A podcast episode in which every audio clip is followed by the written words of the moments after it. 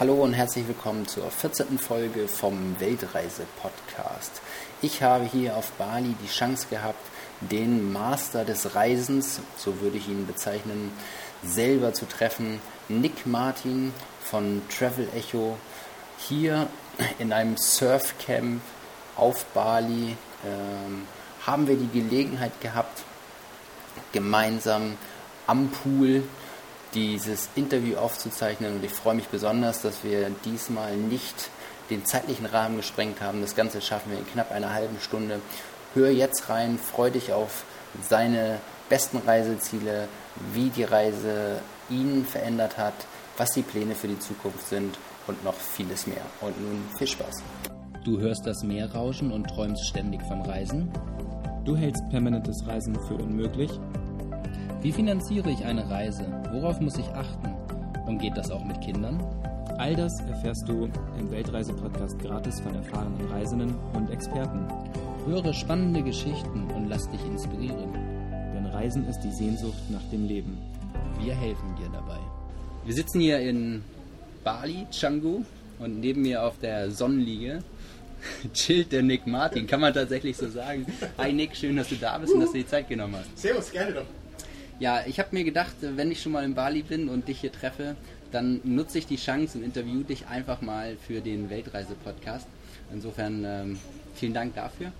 Was mich natürlich interessiert und auch viele Zuhörer ist einfach, wie kommt man darauf, seinen 9-to-5-Job an den Nagel zu hängen und zu reisen?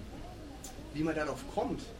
Hm, also ich glaube, wirklich verallgemeinern kann man das nicht, aber ich sage jetzt mal so klischeehaft, wenn dir irgendwann der Job, der Job auf den Sack geht und äh, die Schmerzgrenze so weit erfüllt ist, dass du wirklich sagst, ey, das geht gar nicht mehr und dass du an einem Sonntagabend im Bett liegst und Bauchschmerzen hast, weil du halt morgen auf Arbeit gehen musst. Das sind da so Momente, ähm, ja, wo ich glaube, wo es ziemlich nah ist zu sagen, okay, ich lasse jetzt mal mein 9-to-5-Leben hinter mir und erkundige die Welt. Was hast du vorher genau gemacht? Vielleicht magst du das erzählen? Äh, ich bin gelernter IT-Systemkaufmann. Also ich habe eine Ausbildung gemacht zum IT-Systemkaufmann, äh, bin relativ betriebsbedingt ausgebildet worden. Das heißt, ich habe ähm, eine spezielle Software, also eine äh, kaufmännische Software verkauft. Also erstmal die gelernt im Support gewesen und dann als Sales Manager habe ich die an den Mann gebracht. Das war so mein, mein normaler Job in meinem normalen Leben. Cool, und dann hast du gesagt, so jetzt äh, Bauchschmerzen am Sonntagabend, Montagmorgen keine Lust mehr gehabt ähm, und dann hast du gesagt, so jetzt geht's los. Ähm, ähm ich habe auf dem Konto noch 20.000 Euro vom Erbe von Oma. Jetzt, jetzt, jetzt geht's los ähm, und ich wollte schon immer mal irgendwie nach Bali oder ähm, beschreib mal die Phase, wie das losging von der Job ist scheiße, mhm. ja, kann man jetzt mal so sagen, ja. zu äh, ich sitze jetzt wirklich irgendwo und trinke eine Kokosnuss. Also ich muss bei mir sagen, ähm, ich glaube dieses Gefühl, dass man Montag oder Sonntagabend im Bett liegt und denkt, oh scheiße, morgen wieder arbeiten, das kennt jeder. Also auch der seinen Job, ich meine, ich muss sagen, ich habe meinen Job eigentlich echt gern gemacht, das war okay. Ähm, aber bei mir, glaube ich, der, der Tropf, der das fast zu Überlaufen gebracht hat, war eigentlich 2009, als ich äh, meinen Jahresurlaub damals genommen habe und bin nach Neuseeland geflogen. Und habe ich dann mal am ersten Tag mir einen Camper gemietet und bin da die Küste entlang gefahren und ähm, am ersten Abend, ich bin an so einem wunderschönen Strand vorbeigekommen und ähm, habe gemeint, boah geil, da will ich heute Abend übernachten. Und dann halt ne, Van in den Sand gesetzt, Koffer mal auf, zwei Stühle, ein Tisch, eine Flasche Rotwein und dann ein bisschen das Essen gemacht. Dann kamen noch so ein paar andere Backpacker mit dazu und einfach einen richtig gemütlich geilen Abend gehabt. Und ähm, an dem Abend, an meinem ersten Abend in Neuseeland, ich bin dann in mein Van zurück, direkt an dem, an dem, also am Ozean selber, an der Shoreline, bin ich dann eingeschlafen mit dem Sound der Wellen und ich hatte ein riesengroßes Grinsen im Gesicht. Und das war so dieses, ich habe halt genau in dem Moment gelebt und ich habe mich einfach glücklich gefühlt. Also so richtig 100% happy. Und dieses Gefühl, ich konnte mich damals nicht daran erinnern, wann ich das das letzte Mal hatte. Und es war wirklich für drei Wochen jeden Tag neue Leute, neue Abenteuer. Und es war einfach unwahrscheinlich pushend für mich. Und als ich dann heimgekommen bin und dann auch wieder so die Bauchschmerzen hatte an einem Sonntagabend, habe ich gemerkt, hey, da gibt es doch so viel mehr als nur in einem Büro, dieser Bürohengst zu sein, 9 to 5 zu arbeiten, und das war dann bei mir der Punkt, wo ich gesagt habe, ich glaube, da gibt es so viel mehr als nur zu arbeiten. Und daraufhin hat es bei mir angefangen, im Kopf zu rattern, hm, was wäre eigentlich eine Weltreise zu machen und die geerbten 20.000 Euro von der Oma, die hätte ich damals gerne gehabt. Obwohl, nee, eigentlich nicht. Eigentlich muss ich sagen, ich bin froh, wie es war. Ich hatte, glaube ich, 4.000 Euro zur Verfügung, habe gemeint, wie will ich denn da ein Jahr durch die Welt reisen? Und ähm, habe aber diesbezüglich gemerkt, dass ich unwahrscheinlich motiviert war zu reisen. Und klar, ich meine, mit 4000 Euro kommst du jetzt nicht weit. Ähm, Und dann habe ich mir einfach noch einen Nebenjob äh, besorgt, habe dann tagsüber als IT-Systemkaufmann Software verkauft, bin dann abends im Büro auf Toilette, habe mich umgezogen in mein Barkeeper-Outfit, bin in eine Bar gegangen in Würzburg, wo ich, wo ich aufgewachsen bin und habe dort als Barkeeper bis zwei Uhr gearbeitet. Und es war sau stressig, aber... Ähm, die Motivation war wahrscheinlich... Die Motivation war da, richtig. Und es war halt einfach mega, dann irgendwann ein paar Monate später mit einem One-Way-Ticket im Flugzeug zu sitzen Richtung Mexiko und du kannst sagen, geil, und das hast du dir jetzt verdient und du folgst deinem Traum und das ist ein Gefühl, das kann dir keiner mehr nehmen. Das ist auch ein Zulassen des eigenen Bauchgefühls, so eine Entscheidung zu treffen. Ja. Wenn du sagst, du hast ein Grinsen am Strand gehabt in Neuseeland mhm. und am Sonntagabend, bevor du montags zur Arbeit musstest, nicht. Ja. Äh, viele Leute fühlen das wahrscheinlich, aber lassen es einfach nicht zu ne? und ändern es nicht oder glauben, sie können es nicht ändern. Was mich interessiert ist, als du dann deiner Familie vielleicht auch Bescheid gesagt hast, so ich gehe jetzt auf Reisen, mhm. fanden die das klasse oder haben die gesagt, Nick, du hast einen Marmel oder ähm, was waren die Reaktionen, die typischen Reaktionen im Umfeld bei dir? Also die typische Reaktion im Umfeld, meine Mom, ich meine klar, sie ist eine Mama. Und äh, die hat natürlich geweint, hat gemeint, oh Mann, warum habe ich mit normalen Sohn da normal Arbeit und so, aber das ist normal. Ähm, mein Dad, muss ich sagen, der hat so ein bisschen in sich, glaube ich, gegrinst. Mich, er war früher auch reisen, zwar jetzt nicht so krass wie ich jetzt die letzten sechs Jahre, aber er wusste ganz genau, was es heißt. Und ähm, er hat dann zu mir irgendwann auch gesagt, Nick, also am Flughafen war das dann, er hat mir die Hand gegeben, hat gemeint, es war schön, dich kennenzulernen, das nächste Mal, wenn wir uns sehen, bist du ein anderer Mensch. Und damals hatte ich keine Ahnung, was, das, was er damit meinte. Ähm, Heute verstehst du es. Jetzt ja. verstehe ich es definitiv. Und so das Umfeld ist eher so, ach ja, komm, der Nick, der will eine Weltreise machen. Einer meiner besten Kumpels meinte, ey Nick, so wie ich dich kenne, du verpasst dein ganzes Geld in den nächsten vier Monaten, kommst dann komplett broke wieder heim. Und da muss ich sagen, habe ich zu ihm gesagt, ganz ehrlich, es kann sein, aber wenigstens habe ich dann meinen Traum versucht zu leben. Also ich, ich bin es wenigstens ja. angegangen und das war mir viel wichtiger. Und ähm, ja, ansonsten, klar, ich meine, das normale Umfeld ist dieses, was, du schwimmst gegen den Mainstream und du bist doch völlig verrückt und du rennst von deiner Verantwortung weg und du müsstest doch, also bist du bescheuert, deine Karriere, deinen sicheren Job aufzugeben, nur um, nur nur um zu reisen. Und äh, damals hatte ich echt viel Angst, also ich hatte schon ein bisschen damit zu kämpfen, aber jetzt so im Nachhinein muss ich sagen, es war alles perfekt, wie es war, nämlich es hat mich persönlich einfach unwahrscheinlich weitergebracht, auch durch diese verschiedenen Phasen zu gehen oder dann auch irgendwann mal während der Weltreise zu meinen Holy Shit, ich habe es wirklich für mich durchgezogen und wie reagieren die Leute heute, wenn du in die Heimat zurückkommst und mit deinen Freunden, oder sind es nicht mehr deine Freunde? Doch, doch, also, also da gibt es sehr viele, wo mich fragen, ähm, wie ist denn das, hat sich meine Freundschaft zu vielen irgendwie geändert? Und da muss ich sagen, liegt vielleicht auch daran, dass ich ein Kerl bin, ähm, nämlich mit meinem besten Kumpel auf meiner ersten Weltreise, ich war zwei Jahre unterwegs, wir haben glaube ich zweimal geskypt. Also es war dieses, ey, was geht denn ab und so weiter und... Ähm, und, und ansonsten, ähm, ja, war es eher so, ja, ich bin gerade in Australien oder sonst irgendwas. Und ähm, der Kontakt ist immer da geblieben, aber halt nie so intensiv. Und wenn ich dann wieder angekommen bin, dann, dann, geht man in die Bar und dann kann man sich wieder auf Bierchen oder Ramazzotti sauer auf Eis in die Welt philosophieren. und ähm, von daher, ich habe all meine Freunde behalten. Manche Freundschaften sind sogar intensiver geworden dadurch. Ähm, ja, und jetzt ist es so, wenn die Leute mich zu Hause sehen, also in dem Kaff, wo ich aufgewachsen bin. Kennt dich wahrscheinlich jeder? Ja, würde ich jetzt so. Nee, eigentlich nicht. Nämlich es gibt ganz, ganz viele alte, konventionelle Leute, so nach dem Motto, was der Bauer nicht kennt, frisst du nicht. Mhm. Und wenn die mich mal sehen, ist so, oh, der Weltenbummler ist aber immer da. Also, ja, es ist. es gibt unterschiedliche Reaktionen. Ah, sehr cool. Du hast vorhin einmal schon kurz gesagt, sechs Jahre auf Weltreise. Führst du Buch, wie lange du schon genau unterwegs bist? Gibt es da irgendwie hm. so einen, hast du einen Countdown auf deiner Webseite? Nee, nee, nee, überhaupt nicht. Also ich bin, ähm, also diese sechs Jahre Weltreise, es müssten jetzt schon mittlerweile mehr oder weniger sieben sein, aber ich bin einer, ich reise unwahrscheinlich langsam, ich zähle auch nicht in wie viele Länder ich war. Ich musste das jetzt mal für so ein paar ähm, äh, ja, Interviews oder so machen. Das sind jetzt, glaube ich, so knapp 70 Länder. Aber ich bin keiner, der irgendwie Buch führt von wegen, boah cool, ich habe jetzt gerade meinen Visa-Run nach, äh, keine Ahnung, nach Burma gemacht und jetzt war ich in Burma, sowas in der Art. Mhm. Also ich reise für mich und ich glaube, das ist so ein, ein unwahrscheinlich befriedigendes Gefühl, nämlich ich sitze auch nicht stundenlang vor Instagram oder Facebook und mache da irgendwas, sondern ich reise für mich und wie viele Länder das sind oder wo ich schon überall war oder wie lange ich das, ja, das ist für mich eher so ein Nebending. Ich meine, ich genieße einfach mein Leben. Ja, cool. Das ist auch einer der Punkte also für Alleinreisende, die ähm, also es gibt ja dann so Geschichten von Frauen, die alleine durch Indien reisen. Ähm, du bist alleine durch die Welt gereist, mhm. während andere so Familien teilweise reisen. Was glaubst du, zeichnet das Alleinreisen aus? Ist das so ein Stück von Freiheit? Das Alleinreisen.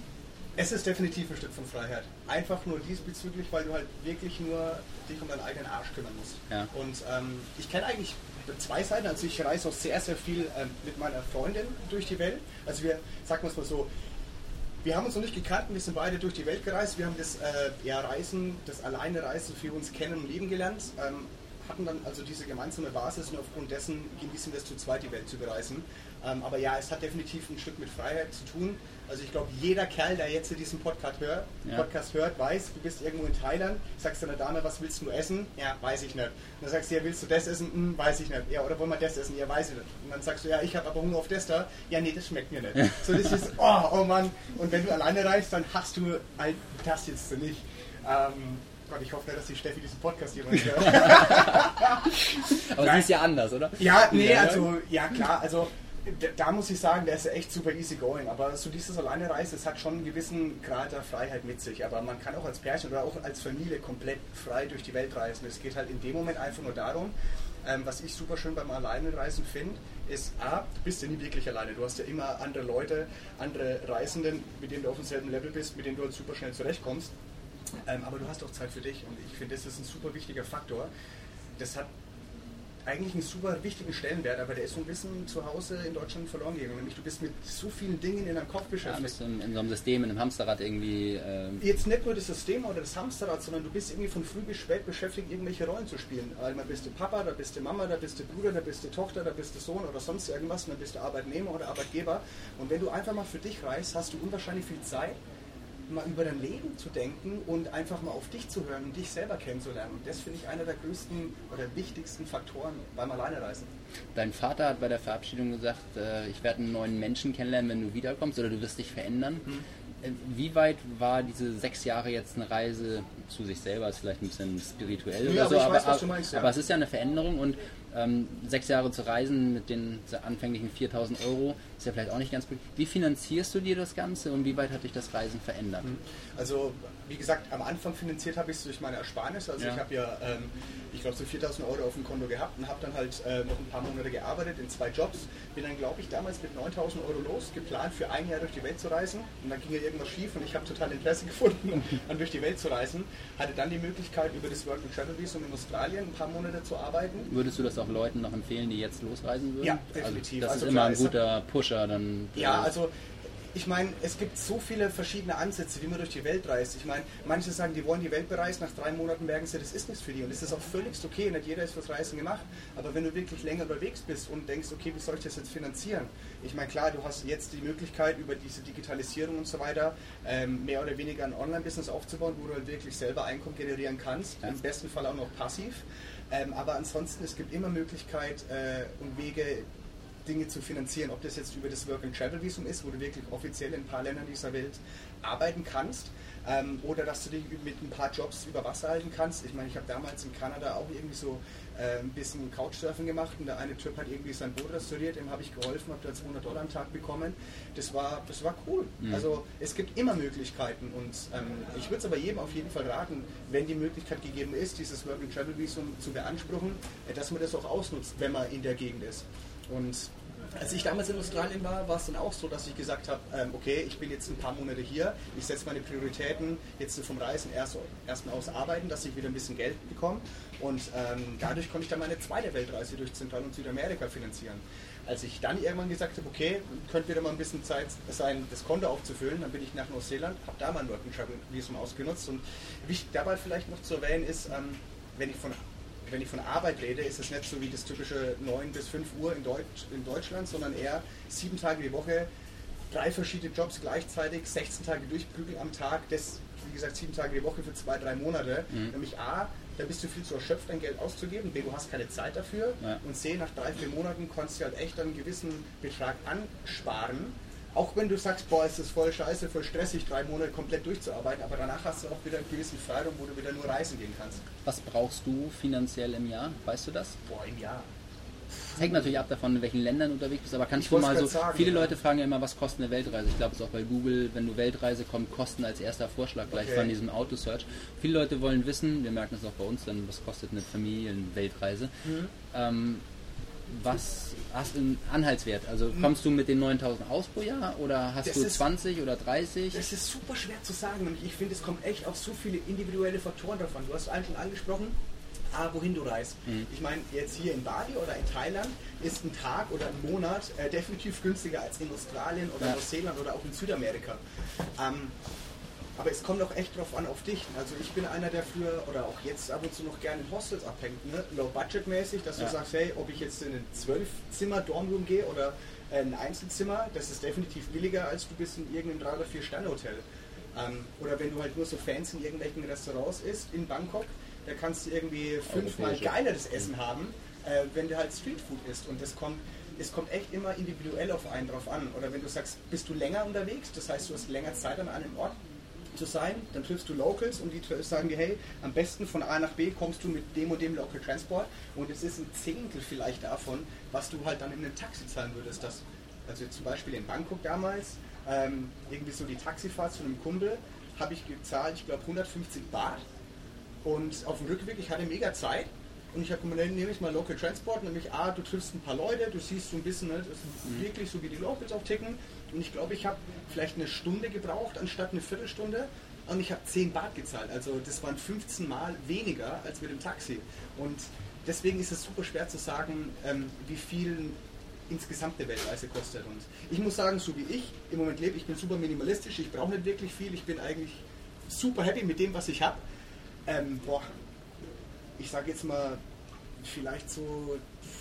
Eine grobe Hausnummer, dass die Leute eine Vorstellung Hausnummer. davon haben, was das kostet. Also damals in Asien war, ich glaube, ich habe mal gesagt, so hey, mit, in, mit Unterkunft, mit Transport, mit Essen, 30 Euro, ab und zu drüber, ab und zu drunter an einem Tag, das sind was, 900 Euro im Monat ungefähr. Also- Lass da mal einen Tausender draus machen, das wären im Jahr vielleicht äh, ja, 12.000. 12.000. Ähm, ja, und dann kommt es echt drauf an, wenn ich sage, äh, ich bin jetzt ein paar Monate, aber wo, wo ich nicht so viel Geld ausgebe, dann kann es sein, dass ich nur 10.000 im Jahr ausgebe. Aber so roundabout, lass es so zwischen 10.000 und 15.000 sein. Es ist definitiv möglich. Okay. Klar, wenn du jetzt aber anfängst, ne, von zu Hause deinen Hausstand gewohnt, eine Weltreise zu Klar. machen. Ich habe auch ein Pärchen kennengelernt, damals auf meiner ersten Weltreise auf den Fidschis, die waren von, ähm, von England. Und die waren drei Monate unterwegs. Geplant war es, dass die ein Jahr reisen, musste aber nach dreieinhalb Monaten wieder zurück, weil sie 16.000 Pfund auf den Kopf gehauen haben in dreieinhalb Monate. Ah, nicht schlecht. 16.000 Pfund. Also, wie gesagt, da gibt es echt Ja, das, äh, Unterschiede. Man, man kann es auch mit den Flügen und so auch ganz. Äh, Ja, buchst du also- deine Flüge spät, buchst du sie früh, Da dann da sagen- kannst du. Da sind viele Stellschrauben an dem ganzen Projekt Absolut, finanziert. absolut. Aber es ist halt immer wieder die Frage, die wir auch merken und äh, du vielleicht auch gestellt bekommst, was kosten sowas eigentlich? Und dann Mhm. ist das immer so dieser. Was ist dein absolutes Favoritenland? Fragst du jetzt nach der Lieblingsdestination? Ja? Okay, da muss ich dir ganz Oder willst du sagen- nicht verraten? Nee, nee, doch klar. Also wenn ich eine hätte, habe ich kein Problem, das Ja. zu sagen. Aber bei mir ist es so, für mich habe ich festgestellt, es gibt keine wirkliche Lieblingsdestination. Es, gibt, es geht eher darum, ähm, um die Erfahrung vor Ort und welche Menschen du dort triffst. Ja. Ich war auf den Fidschis und es war wunder, wunderschön. Ich hatte eine richtig geile Zeit. Das ist einer meiner Lieblingsdestinationen, wenn man das jetzt so nennen will. Ja. Aber stell dir vor, du bist zwei Wochen auf den Fidschis, verdirbst dir den Magen, hast Durchfall, sitzt zwölf Stunden am Tag auf der Toilette, du kommst nach drei Wochen heim und dich fragt jemand, und wie war Fidschi? Dann sagst du, ja, war scheiße. Also es kommt echt immer auf die persönliche Erfahrung drauf an. Wenn ich es wirklich kategorisieren müsste, würde ich sagen, das beste Essen für mich persönlich in Mexiko, Thailand und Indien. Den besten Spaß in den USA, die schönsten Landschaften, ich würde sagen Kanada, Peru, Bolivien und auch Vietnam. Den besten Lifestyle fand ich in Australien ziemlich geil. Und die besten Strände bisher in Zanzibar, Philippinen und Fidschi. Das waren ja fast schon alle 70 Länder, die du bereist Ach hast. nee, da gibt es noch so einige. Aber ja, ich drehe die Frage auch mal um. Mhm. Gibt es Länder, die du niemals bereisen würdest? Sicherheitsaspekte, die dich begleiten bei der Auswahl deiner Länder? Äh, nein, also ich will definitiv irgendwann auch nochmal nach Syrien, auch wenn es jetzt gerade nicht äh, die Top-Destination ist für viele. Ja. Ähm, aber ich bin da komplett offen. Ähm, nämlich das, was du in die Mainstream-Medien hörst von irgendwelchen Ländern. Ich habe auf meiner Weltreise gelernt, äh, never ever judge anything you experience by yourself. Mhm. Also das heißt, auch Iran, Irak, ich habe einen Kumpel, ähm, der war da drüben und ist da hit, gehitchhiked und der schaut so geil aus und das will ich auf jeden Fall auch machen. Ist halt zeitlich im Moment, muss man gucken, wie wir das machen. Also du guckst schon, dass du nicht in Krisenregionen absichtlich fährst. Ähm, du hebst ja diese Länder einfach für später auf, wenn sich die Ja. politische Situation wieder... So würde ich sagen, aber ich meine, Krise ist jetzt auch immer so eine Definitionssache. Klar. Ich meine, wenn du mit dem Motorrad durch Vietnam fährst, schiebst du auch eine Krise. ähm, aber es ist geil durch Vietnam fahren mit dem Motorrad.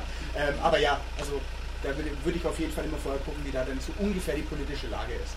Wenn du jetzt aus, auf sechs, fast sieben Jahre Weltreise zurückblickst, was ist dein äh, schrägstes Erlebnis? Also ich weiß aus deinen Vorträgen, dann kommen wir gleich nochmal drauf zu sprechen, dass du uns damals in deinen Vortrag gezogen hast mit dem er wurde sogar angeschossen auf seiner Weltreise. Und da haben wir gedacht, er ist irgendwo in Kolumbien in der Gasse abgezogen worden. Aha. Die Geschichte war dann eine ganz andere. Aber was ist das Schrägste, was, was dir passiert ist? Das war ja eine Harpune dann am das Ende. Das war eine Harpune, ja. ja. War das Schrägste. Das ist so schwer zu beantworten. Nämlich, wenn du reist, du hast so viele Extremsituationen. Also jetzt nicht nur negativ. Ja. Also klar, ich meine, ich wurde damals in Vietnam ausgeraubt. Also jetzt nicht, dass mir jemand eine Machete in den Hals gehalten hat. Ich war Blackjack spielen und irgendwie vor 64.000 US-Dollar in Cash gesessen und wurde halt irgendwie so komplett gemeinfuckt von diesem Geld, so als Budget Traveler und dann haben sie mich halt irgendwie übers Ohr gezogen. Ähm, ich bin damals in den USA äh, komplett äh, splitterfasernackt angemalt als der unglaubliche Hulk mit dem Fahrrad durch Seattle gefahren mit 800 anderen Leuten. Das war auch ein gutes Erlebnis. Ähm, oder ich habe ähm, am ersten Abend in Las Vegas 100 Dollar verspielt und hätte gedacht, scheiße, als Budget Backpacker, die Kohle muss wieder her. Am nächsten Tag war ich mit Lederhosen äh, und dem Kumpel, der ein Akkordeon hatte, vor dem MGM Grand gestanden und habe da halt äh, für Geld gespielt. Ein Schublattler dann. Ein Schublattler gemacht. Ähm, ja, ich bin mit einem mit einem Katamaran durch den Hurricane gesegelt. Ähm, das sind jetzt so die, die Hauptdinger, wo ich halt auch sehr oft auf der Show erzähle. Aber auch so, so kleine Momente, die sind, ich weiß nicht, irgendwie, wenn du reist, jedes einzelne, jeder einzelne Tag, der hat so ein großes Momentum und du erlebst unwahrscheinlich viel, wenn du dich halt darauf einlässt.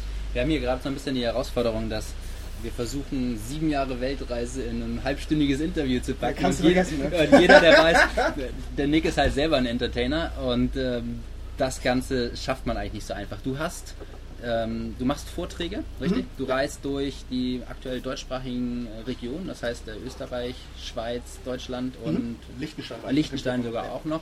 Ähm, ist das wieder geplant? Wie sieht es mhm. da aus? Im Oktober gibt es nochmal eine Zusatz, äh, ja, Zusatztour, sage ich jetzt mal, weil das Interesse einfach noch da ist und ich habe auch wieder voll Bock drauf und es ist immer mega, mega cool.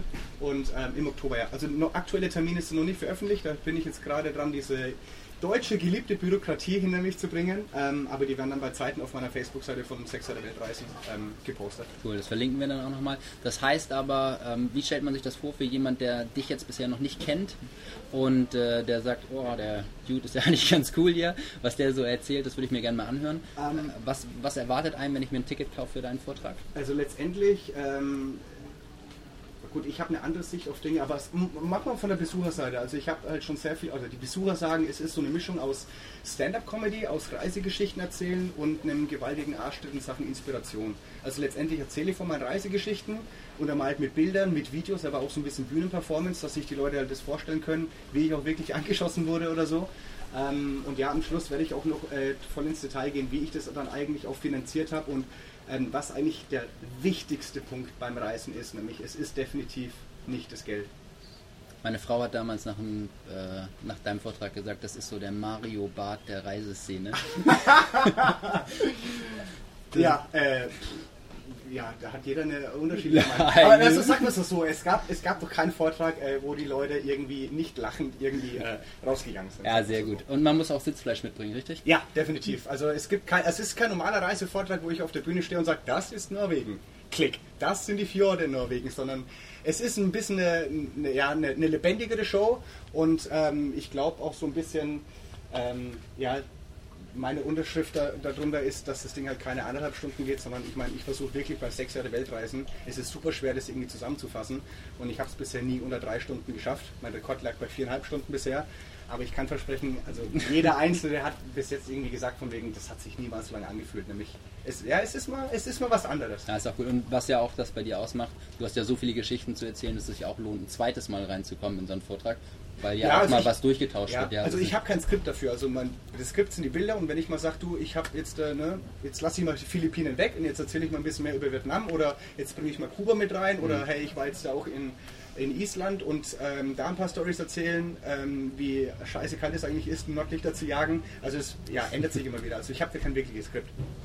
Eine Frage noch, wenn Leute jetzt sich inspiriert fühlen zu reisen äh, und sich mit der Thematik grundsätzlich auseinandersetzen wollen, Hast du irgendwelche Empfehlungen, irgendwelche YouTube-Kanäle, Blogs, äh, Kumpels, die dich damals inspiriert haben bei, bei deinem Anfang, die du anderen Leuten empfiehlst? Oder sagst du einfach, geh los, kündige deinen Job morgen und kauf dir ein One-Way-Ticket? Oder ähm, gibt es irgendwas, was du anderen Leuten empfehlen kannst? Ähm, boah, also so jetzt eine wirkliche Quelle wie auf YouTube oder Instagram oder Facebook, muss ich sagen, Wenn es Also nicht sag gibt, mal, ist es auch nicht sag mal so, so von mir aus, als ich angefangen habe, ich meine klar, es gibt unzählige Blogs und vor sieben Jahren war das äh, noch nicht einmal ein Zehntel davon, was es jetzt gibt.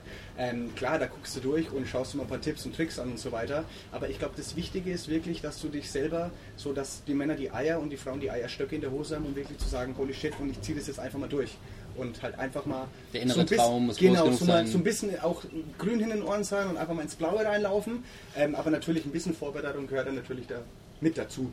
Cool. Und also, wenn du es jetzt schon so ansprichst, und oh geht, wie lange geht der Podcast? Ich- nicht so wir, wir sind noch voll im Limit, alles gut. Ähm, nee, Machen also- wir zwei Episoden mit. Zwei Episoden. Nee, also letztendlich ist es so, dass ich ähm, mir schon länger Gedanken gemacht habe, wie das jetzt eigentlich ist, was Leute wirklich hören wollen, wenn die eine Weltreise machen wollen oder planen. Mhm. Und da bin ich jetzt auch gerade dabei, ähm, ein eigenes zweites Format aufzubauen, wirklich wie so eine Art Lernplattform für, was heißt Lernplattform, halt, wo ich meine eigenen Erfahrungswerte mit reinstreue ähm, und auch noch ein paar andere, wo du halt wirklich wie so eine Art ja, Grundkonzept hast, was du eigentlich machen musst vorher. Nämlich viele sehen ja vor lauter Bäumen den Wald kaum, wenn es Mhm. um die Vorbereitung einer Weltreise geht und dass ich denen so ein bisschen helfe. Aber das ist jetzt noch nicht so wirklich ganz gelauncht, da kann ich jetzt noch gar nicht zu viel sagen, aber ich kann versprechen, es wird geil. Super. Ähm, abschließend nochmal, hier so eine Spezialität im Weltreise-Podcast ist immer, dass ich dem Gast eine Frage aus dem Buch der Fragen stelle. Das, äh, wer sich dafür interessiert, kann das auch gerne unten in den Shownotes nochmal finden, das Buch der Fragen. Nick, du hast die freie Wahl. Nenn mir eine Zahl zwischen 1 und 224 und ich stelle dir eine Gewissensfrage. Wie heißt das Buch nochmal? Das ist das Buch der Fragen von Dr. Gregory Stock. Das, das Buch der Fragen, okay, zwischen 1 und? 224. Zwischen 1 und 224. Ähm, 134. 134. Ist das eine Lieblingszahl von dir? Nee, eigentlich nicht. Ich habe einfach nur irgendwas gesagt. Okay, Moment, ich blätter mal ganz kurz hier. 134.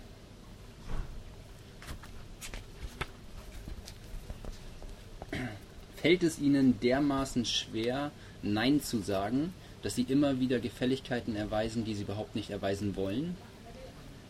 Kannst du das nochmal wiederholen? Das hört sich so deutsch an.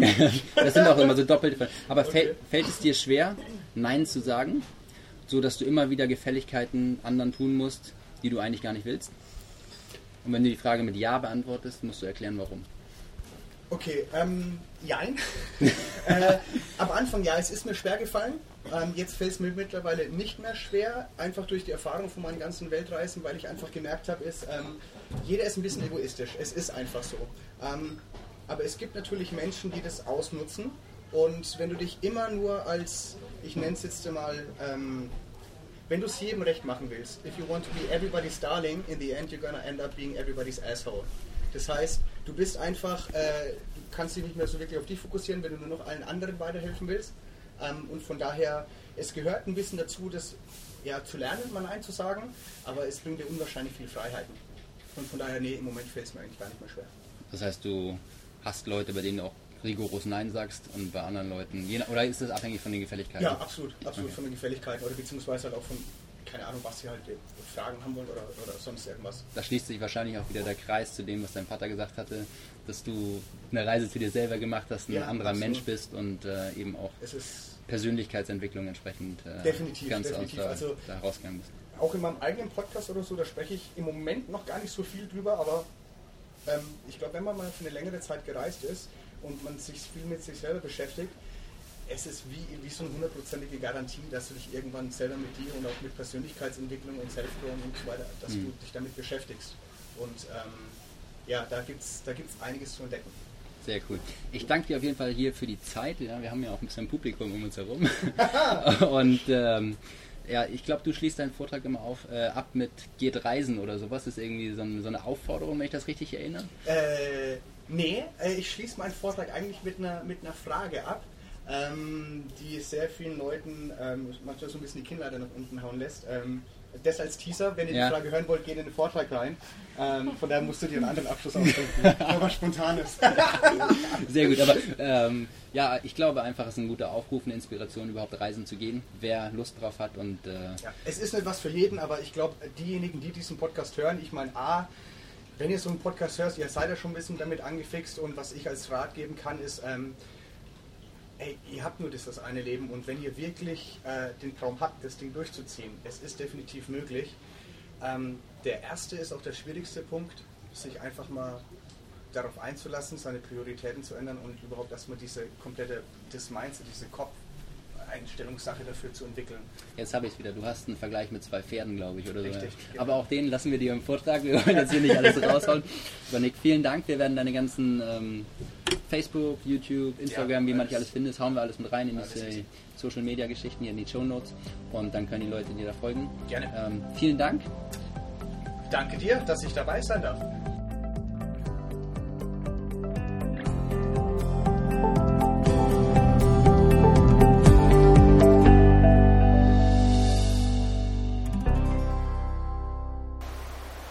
Besonders cool fand ich, dass ich dann hinterher den Nick noch ins Wasser schmeißen konnte. Das ist so eine dieser Sachen, die sich ähm, für den Weltreise-Podcast ausgezeichnet hat. Ich habe Spaß daran, andere Leute ins Wasser zu schmeißen oder selber ins Wasser zu springen. Schwer ist das immer bei Interviewpartnern, die man per Skype interviewt. Aber in dem Fall war es natürlich klasse, dass der Nick auch sonst Spaß immer mitmacht. Und ähm, ja, ich würde mich freuen, wenn du dir die Zeit nimmst und eine kurze Bewertung bei iTunes schreibst, denn das hilft mir ungemein, diesen Podcast nach vorne zu bringen. Und ich möchte gerne möglichst viele Menschen erreichen, um tolle Geschichten zu erzählen, Leute zu äh, inspirieren, zu reisen und dabei hilft jede Bewertung. Ansonsten gibt es noch die Facebook-Community. Sei herzlich willkommen dort. Wir tauschen uns dort aus. Dort poste ich auch die Videos, ähm, die Teaser, wie ich die Leute ins Wasser werfe oder auch selber reinspringe, wie eingangs erwähnt. Und nun bleibt mir nichts anderes übrig, als mich für heute ganz herzlich bei dir zu bedanken und freue mich auf nächste Woche, wenn es wieder heißt Weltreise Podcast, eine neue Episode.